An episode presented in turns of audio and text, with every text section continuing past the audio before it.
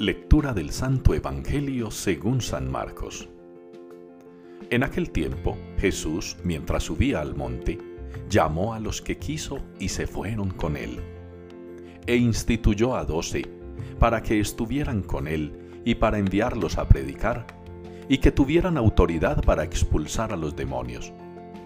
Simón, a quien puso el nombre de Pedro, Santiago el de Zebedeo y Juan, el hermano de Santiago, a quienes puso el nombre de Boanerges, es decir, los hijos del trueno.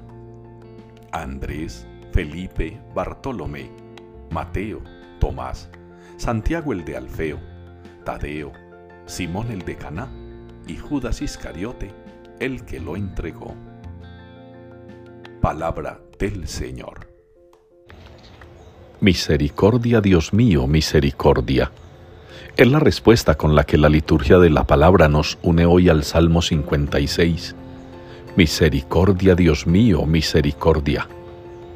Una aclamación, una súplica, una petición que puede convertirse también en nosotros en una actitud cotidiana de acción de gracias al Señor por la misericordia que Él tiene con nosotros la misericordia es una fuente que no solamente produce, sino que también está abierta para recibir. Dios es un Padre que da misericordia, pero que también acepta de nosotros ofrendas de misericordia, como lo hemos experimentado al leer en el texto de la primera lectura, esa actitud de David, misericordioso con aquel que lo trata mal, con aquel que no lo aprecia, que no lo valora que quizás se ha dejado llenar de malos sentimientos contra él. David obra con misericordia frente a él.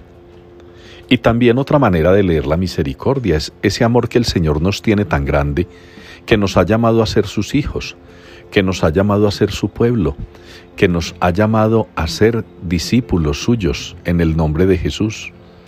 Jesús mismo ha llamado a sus discípulos y no los ha llamado por su grandeza, ni por su poder, ni por su fama, ni por sus bienes.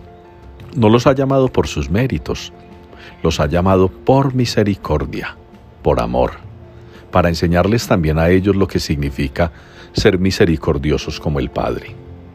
Ustedes y yo hoy pidámosle al Señor que nos regale esa gracia especial y que la súplica del salmista hoy Misericordia, Dios mío, misericordia, sea a su vez una petición nuestra al Padre, pero también una ofrenda de nuestra parte para Él que es misericordioso con todos.